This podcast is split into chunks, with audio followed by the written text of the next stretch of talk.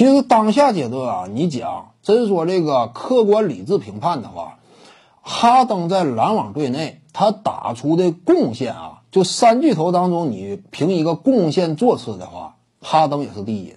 其实一开始那会儿，欧文杜兰特他俩双核带队的时候啊，你不能说篮网是一支有着十足争冠潜力的这么一支球队。当时的普遍判断这篮网队呢，呃，欧文杜兰特携手呢能否冲出东部，当时是存在一定怀疑的。你比如说呀，面对这个字母哥都昆博领军的雄鹿，以及呢恩比德率领之下的球人，你未见得能够稳赢的。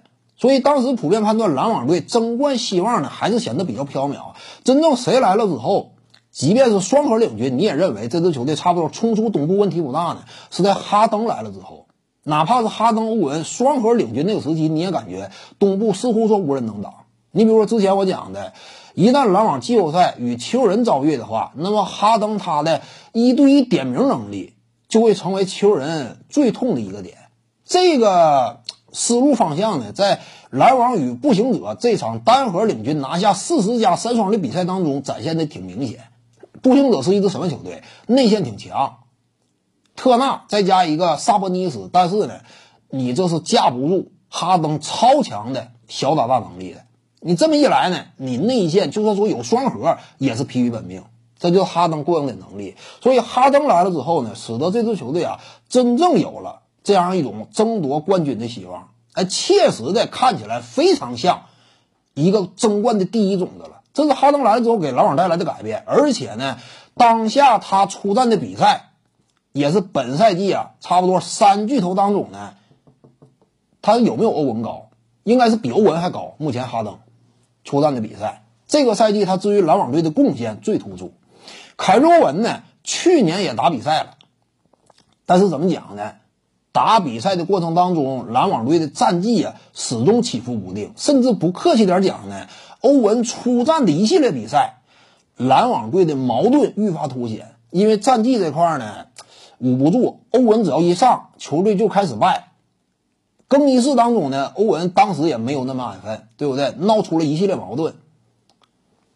考虑到欧文上赛季他是这种队内属性呢，因此你总体判断的话，你可以讲欧文和哈登几乎并驾齐驱啊，因为欧文他资历更早一点，对不对？提前一年效力，你可以说他资历更早一点。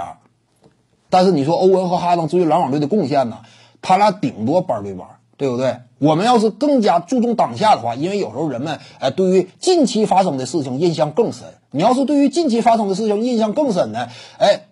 你把现阶段呢篮网队真正走上正轨之后，他整体的外界呈现呢，你对此更加看重的话，那哈登也可以讲，就是篮网三巨头当中他分量最重，而且就贡献角度也是目前最高。欧文紧随其后。为什么说凯文杜兰特他其实就贡献角度也是篮网队内三巨头当中的最末的？这也是实事求是，因为去年你不要忘了，欧文好赖不济。我甭管我打球的时候表现如何，我起码出战了，对不对？属于什么？我在三巨头当中，我来的，我是为这支球队最早效力的。我起码我没白领工资。当时欧文他起码可以站出来这么讲话，我不是光领工资的。但是凯文杜兰特呢？因为他去年严格意义上讲属于是躺着挣钱，是不是这样？他当然有客观理由，因为本身有伤病隐患。但是我们衡量一名球员他的队内贡献的话，你不就得公正吗？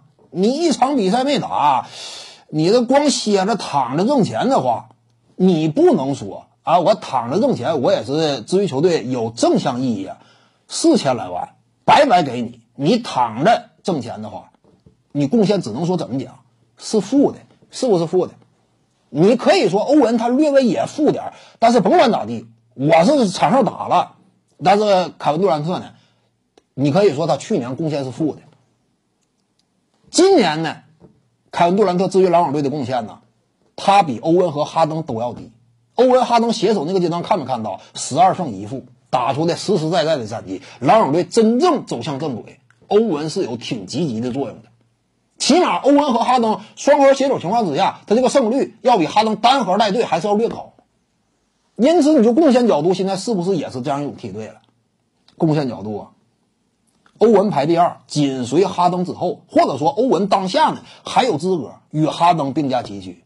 因为毕竟欧文人家他是真正叫来得早，对不对？我来我不光得来早，我得打比赛呀。欧文是真正在上一个篮网队时期之内就有他的存在感，对不对？呃，当初丁威迪呀，呃，老一辈篮网啊，早些年携手呃德安吉罗拉塞尔拼进季后赛的那一个草根班底的篮网队，当时欧文与这帮兄弟就有过一番合作。甭管说结局如何惨淡，我起码当年我就打了，我打了个样。当时这是凯瑞欧文。他可以讲跟哈登在一定程度上算是有一种并驾齐驱的贡献度的感觉。至于篮网队队内的贡献而言，凯文杜兰特现在是落后了。第一年属性是负的，是不是负的？我一场比赛没打，领四千来万合同。今年呢，杜兰特场上的贡献啊，相比于他的巨额薪水来讲，你这玩意儿你也得衡量，对不对？你当年你怎么谈克里斯保罗的？呃，火箭队续约克里斯保罗呀，不健康的一个老将。呃，当时那会儿外界经常挑眼克里斯保罗，一个赛季就打五十多场，呃，领着一份四千来万的薪水呀。